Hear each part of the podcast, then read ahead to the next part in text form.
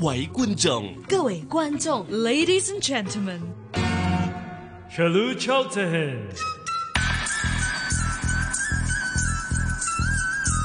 無論喺邊，都可以張開耳朵，周遊世界。 Language Academy 印度語篇主持 Berger Trunani 趙善恩。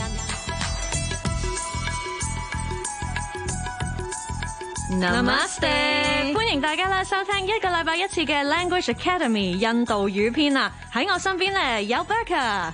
大家好，Hello，係啦，咁啊，我哋咧今日咧係一個貪靚一族，一定要豎起耳仔聽 啦，因為咧我哋今集咧就想同大家講下印度各式各樣嘅傳統服飾啊，去到今時今日又係點樣咧？嗱，真係要問下 Berker 啦。我見到咧喺印度嘅街頭咧，有一啲人咧就會好似香港人可能都係會買一啲牌子嘅衫啦，啊有啲就恤衫西褲啦，男士，但係咧。好多女士咧，似乎都中意着翻啲傳統嘅衫㗎喎。係啊，即係好似我媽咪咁樣啦，住咗香港四十年啦，但係而家日日都會着翻 traditional clothes 嘅。係啦，即係一啲傳統服飾就包括睇落去咧，好似係誒一匹布料咁樣咧，即係可以係披搭喺全身嗰度，比較輕嘅，比較薄嘅。係啊，嗯係嚇，啊同埋都係舒服啲服嘅料啦，透氣嘅料咁樣。嗯，即係女人咧有好多唔同款嘅，好多唔同 style 嘅。一個係 sari，sari Sorry，嗯即係好長嘅。要捲嘅，捲捲捲捲即係一路着嘅時候個人會打圈嘅， 類似或者咁樣幫你着嗰個人打圈咯。係啊嗯呢，個就 sorry。 sorry，、另外一款係好似有褲啊，有個上身衫加即係條飄逸褲款，係啊係啊，好似有好多唔同嘅褲嘅，有一啲係好窄嘅啊，即係似係嗰啲好 skinny leggings 嗰種 skinny legging 嗰啲係係啦，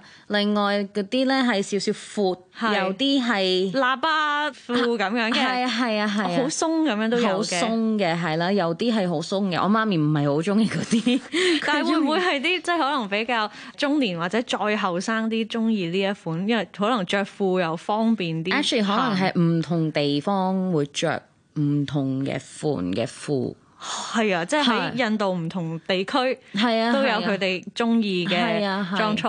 哦，咁樣嘅。嗯嗱，頭先講嘅 sari 同埋呢一個即係褲款就係叫誒 salwar kurta，kurta salwar kurta yeah，kurta 即係上邊嗰件，上身衫，係啊，salwar 即係嗰啲闊啲嘅褲。係如果係好窄嘅，即係我媽咪中意嗰啲咧，係叫 julidar，yeah Julida julidar，嗰個就淨係講嗰條褲嘅啫。係啊，平時係叫 julidar kurta，kurta 係上邊嗰嗰個。啊哦，咁樣，而 sari 就係一件過啦，即係一塊過嘅。係啊，你有個短嘅 top，嗯哼，之後下邊係條裙嚟嘅，係之後你攞呢條布料之後係啊就捲啦捲捲捲 捲係但係我哋咧可能係婚禮啊或者新年啊嗰陣時會着，即係媽咪會着 sari，可能後生嗰啲女仔唔會着 sari 咯，嗯，誒、我哋可能會着 lenga choli。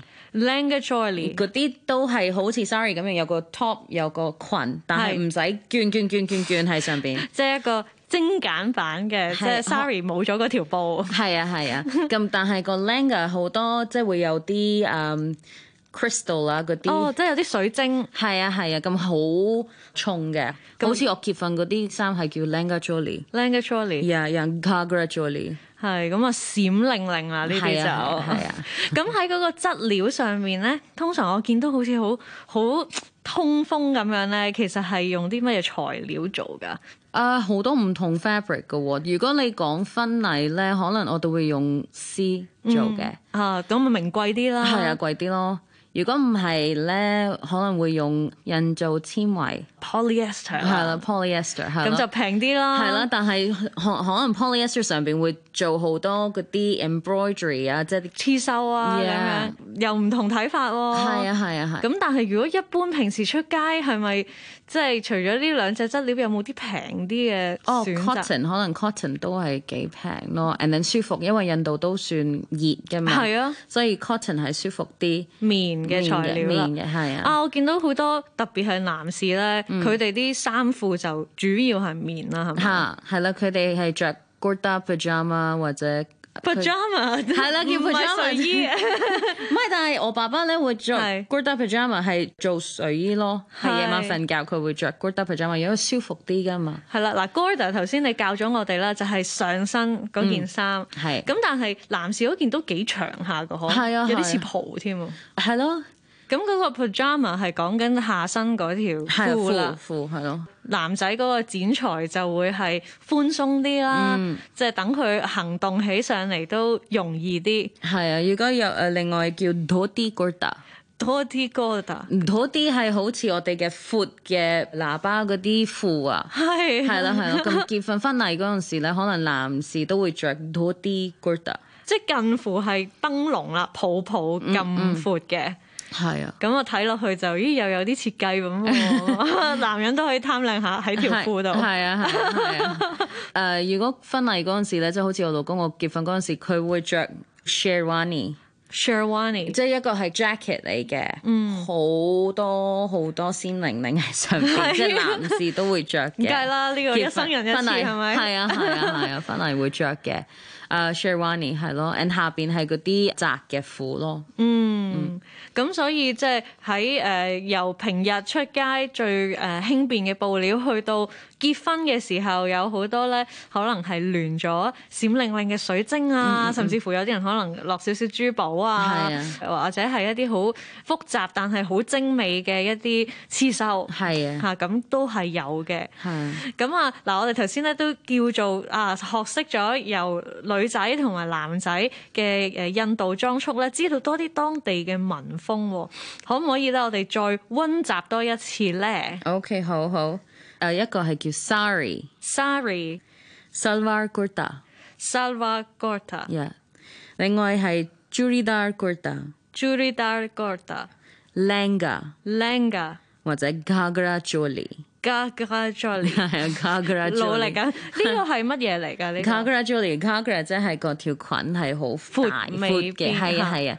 誒 Cargara Jolie 即係上面個 top 係段嘅，有時係咪跳舞會着呢喺一跳舞個嗰啊啲你可能會見到係短短地，之後下邊有好大嘅裙咯。裙擺係係係就好長嘅，嗯咁啊。另外啦，如果男士咧就會有 Gorda pajama g o r d a pajama，你爸爸最中 意嘅夜晚先着係啦 d o d i Gorda 多啲 g o r d a 係啦，誒婚禮嗰陣時 Sherwani。Dạ. Sherwani、 Yeah. 另外有一個就係唔同印度人有個 lungi。 Lungi lungi 又係一塊布嚟嘅，係咁啲男士會咁樣即係綁一綁之後，唔知係點樣攝入去，哦，見過喎，係啊即係個係啊褲頭嗰個位好特別㗎係啊係嘛啊，即係可能西服我哋就會啊整條腰帶先，但啊係佢呢個唔使嘅，佢可以紮嘅。係啊係啊，咁嗰個叫 lungi，lungi Lungi 幾時會着 Lungi 咧？嗯，佢哋咧會日日着嘅，即係佢哋可能放咗工啦，之後翻到屋企咧可能會着 lungi，係大部分係嗰啲 South Asia 會着係嘅。係，即係南亞嗰一邊，可係能啊係係孟加拉啊啊孟加嗰拉啲會啦。係啊係啊，嗯，咁所以即係可能都有一啲共通嘅誒誒衣着嘅習慣，係啊，咁即係所以令到某啲地方嘅印度人都會中意咁着係嘅。係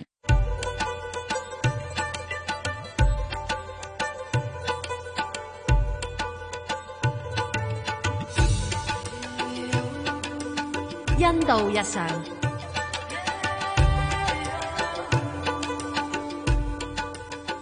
Burger，咁嗯咧頭先你講到咧，哇喺呢一個印度其實都比較多地方咧係可以做到即係所謂 tailor made 啊，即係度身訂做嘅衫噶嘛。啊係即係我會好願意去嘗試啦，但係有時你話懶又好啦，或者心急又好，啊我哋都中意去一啲咧成衣鋪嘅，即係已經整晒喺度，掛晒喺度，哇唔同色啊，唔係啊同大細，咁你試咗啱就攞得走啊係嘛。啊，所以咧，今次又想問下你，如果我去印度旅行，我又想咧買一啲當地嘅衫去做一個紀念咁樣啦。嗯咁喺呢一個試身室裏邊咧，可以點樣同嗰個售貨員溝通得好啲，幫到我可以買到咧呢件衫咁樣？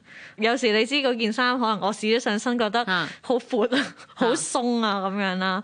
咁啊，印度文點講咧？ ye b o t b a r a h Ye bot Yebot bara hai bara h 嗯，係邊個字係代表大咧 bara ？bara 啊，係即係太大啦，又係啊係係，ye 即 Ye 係呢個呢個 ye bot 即係好 Yebot bot bara hai bara h 即啊係 bot bara 即係好大，好大， 係啦。如果唔係，你嘅地方啊少少大啊，ye tora bara hai tora 即係 Tora，少啲啲係啊啲啲 大 O K，咁嗱，如果咧，即係可能太過即係低估咗自己嗰個大隻嘅程度啊嗯嘛，有時可能着得上，好似我 啦，我成日都係咁啦。哦，呢、個可能啱我着啊，入去 fitting room 戴唔得 㗎，可唔可以俾大碼我啊？係 明啊，咁啊，點可以同佢講就話嗯太細啦咁咧 Ye chota hair， ？Ye chota 係係 chota 真係細，係啦係，太細啊，咁即係 bohot chota hair。 ye bohot chota chota hair hair。係啊，就係太細啦，係咁樣咁啊，於是就問佢啦，我不如俾件細啲嘅我啦，咁樣，咁啊點講咧？ is it chota milega？ Is it chota milega？嗯，有冇細啲嘅？有冇細啲？係啊係啊，哦，咁其實喺印度咧，興唔興話分大中細碼咁噶？都有嘅，但係大部分都會用數字嘅。係，即係好似三十六啊、三十八啊咁樣咯。嗯，而呢一個就可能其實係根據嗰個胸嗯胸圍嗰個係嘅係闊度啦，係啊，即係男人女人都係咁係啊，計係啊，啦。係啊。男人可能有 S、M、L、XL，哦，係係啊啊，，係啊，即係反而女仔就會 picky 啲嘅，係啊，女仔係啊因為女仔中意貼身啲啦，即係係喎 fit 啲咯，係咯。咁所以女仔嗰啲 size 咧係用數字。嗯嗱，咁我哋試好咗個大細之後咧，仲要揀埋顏色嘅心水噶嘛，嗯可以點樣去問人咧？即係話啊，譬如我想要呢件衫，不過我要紅色嘅，咁啊點問咧可能你話啊呢隻有冇紅色㗎？我哋會話 Is me lal hair？Is me lal hair？lal 即係紅色。係 Isme 即係呢個呢件有冇紅色㗎？咁 Isme lal hair is me lal hair？嗯，係啊，呢個就假設你係攞住嗰件衫係啦，啊係啊係啊呢件有冇紅色啊？或者咁樣你知住，哦我中意嗰件啊，呢個有冇紅色㗎？係咁 Isme lal hair 哦，is me lal hair？咁嗯啊，如果話中意綠色嘅啦綠色即係 hara ，hara。 hara Isme hara hair is 咩 hara hair？嗯，係啦，或者有人啊中意黃色喎，覺得醒神啲喎。 Isme bila hair is 咩 bila hair？bila 嗯 bila 就係黃色啦。嗯，藍色又點講咧 nila ？nila 好似喎，係啊係啊 bila 同 nila 係啊，黃色同藍色，藍色就係 nila。 nila 係，最後就其實紫色有人都話比較貴氣喎，好多人都中意紫色。係啊，我媽咪最中意係紫色， 但係紫色咧，即係大部分我哋會用翻 purple，即係用翻英文即嘅。係 is 咩 purple hair？ Is my purple hair? Is my blue hair? 係即係上次都有同你講過，印度嗰邊咧好多都識講英文嘅。係我哋好少即係每個字用翻係印度話嘅，但係係如果你想講 purple 係印度話嗰邊咧，可能會用 bangani。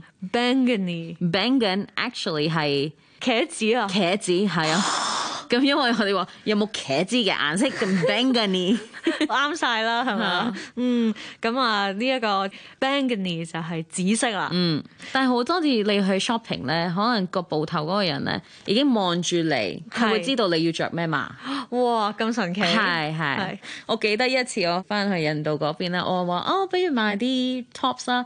咁可能嗰度咧有好多唔同 style 嘅，係咁可能你中意咗呢個 style，但係可能冇碼嘅，即係可能 one size one design 係咁樣嘅。係所以我話哦，我中意呢件喎，sorry 唔啱你着。 嚇好失唔望，係，我覺得 OK 喎。佢話唔唔得嘅，我知道㗎。你要着呢件，係好權威係啊！真但係佢係哋真係戴啱嘅好喎準嘅係啊，我上次話唔係唔係，我想試嗰、個。哦，好啦好啦，你試啊，唔緊要，你試真係唔得，唔啱我着。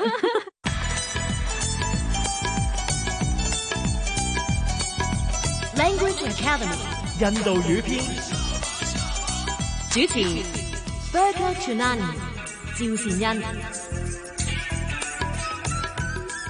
而家咧喺印度裏邊咧，仲多唔多人中意做度身頂做嘅衫㗎？中意噶，嗯因為係周圍都可以有嗰啲 tailor 喺度嘅。嗯，另外，of course，如果幫你度身整出嚟係 OK 咯，你中意咩款，你同佢講，我要呢個布料，我要咁嘅款，佢幫你整，嗯，咁 OK 嘅喎，唔係好貴㗎。係呢個真係重要啦。係啊，同埋頭先你都講咗好多時，可能女仔啲衫係真係貼身啲咧，咁、嗯嗯嗯我都真係想跟翻自己嗰個身形去整，嗯，裁縫又可以比較容易揾到嘅時候，難怪咁多人喺印度咧都中意係度身訂做衫啦。係啊，係啊，好忙㗎佢哋。嗯，不過啦，話雖如此啦，可能好多人而家都轉頭，尤其是後生嘅，可能都係着下 T 恤啊、牛仔褲啊嗯嗰係啲啊。咁不如我哋都學下佢哋嘅 Hindi 點樣講啦，即係可能啊啲褲啊係係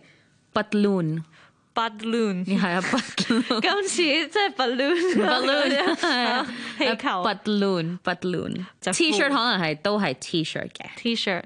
咁啊，如果係鞋咧，鞋嗱，我見咧男士啦，譬如有啲就中意着皮鞋嘅，嚇幾時都皮鞋嘅嚇，因為貪行咩路都係冇啊問題嘛，爛啲嘅路又得，馬路又得咁樣。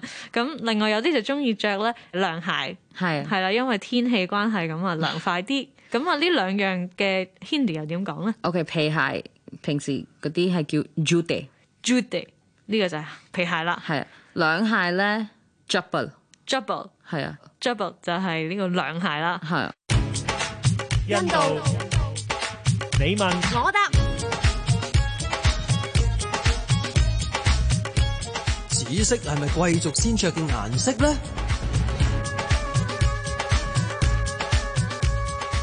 no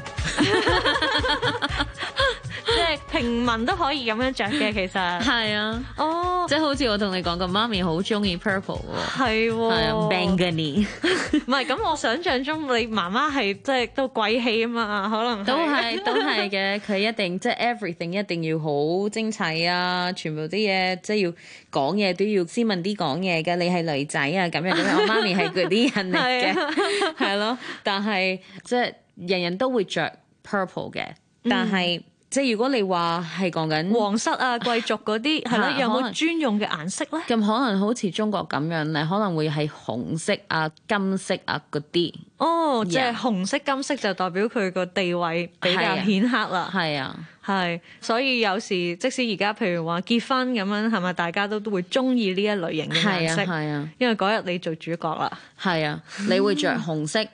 大部分結婚嗰陣時咧，女仔會着紅色。而家但係都轉過嘅，有啲會着粉紅色啊，係有啲會着金色啊。係但係 traditional 啲咧，真係會跟翻會着紅色嘅。係，原來係咁樣，嚇咁啊，所以就唔係話好似古代即係中國帝王就話紫色就代表係嚇啊，得佢哋先可以着嘅 No，咁樣啦係啊係啊原來如此， Burka 香料廚房，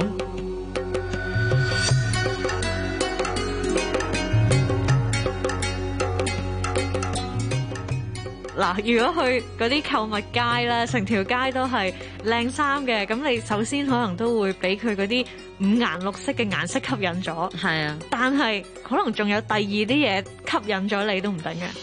嗯，可能個味 道，你點解會有味道？啲衫有味唔啊係衫，係咯，可能係街上面嗰啲 snacks 咯。係有啲街頭小食，係啊，小食。嗯咁好似 batata vara。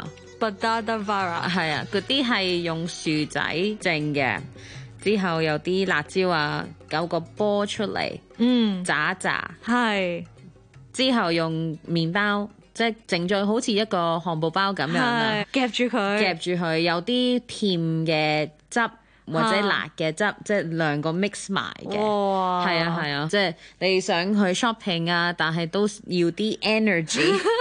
我買之前，不如我哋食嘢啦，因為聞到好香啊，咁樣。係咁啊！正所謂三軍未動，糧草先行，要食飽咗先有呢個作戰嘅戰鬥力。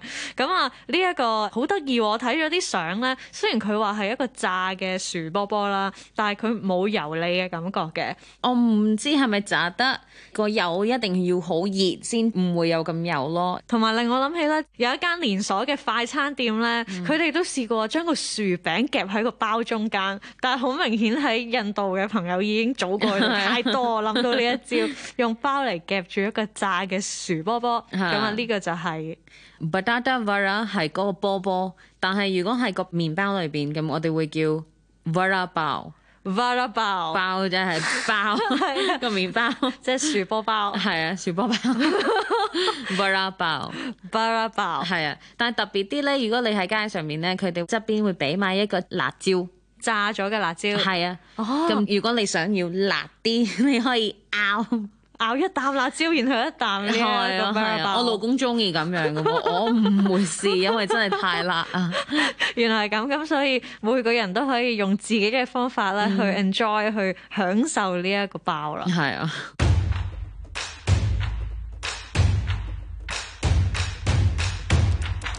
印度點唱站，哇！今日咧，我哋咧呢只歌係咪都同衫有關嘅咧？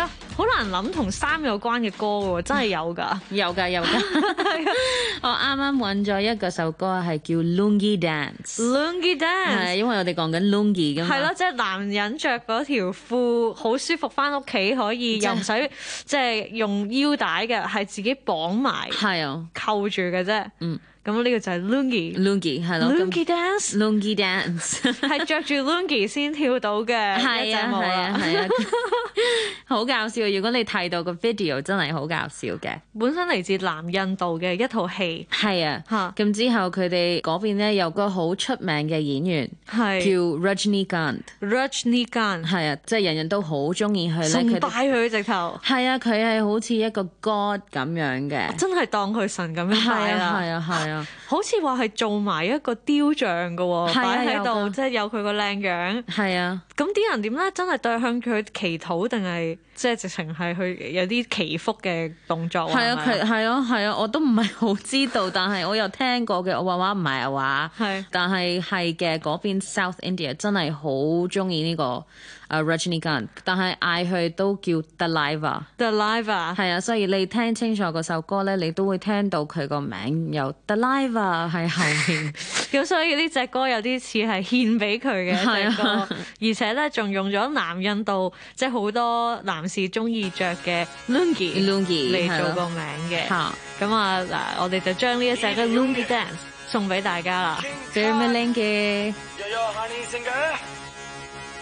मुझको को थोड़ा राउंड घुमा के अन्ना की जैसा चश्मा लगा के कोकोनट में लस्सी मिला के आ जाओ सारे मूड बना के मुझको को थोड़ा राउंड घुमा के अन्ना के जैसा चश्मा लगा के कोकोनट में लस्सी मिला के आ जाओ सारे मूड बना के और मैं रजनी फैन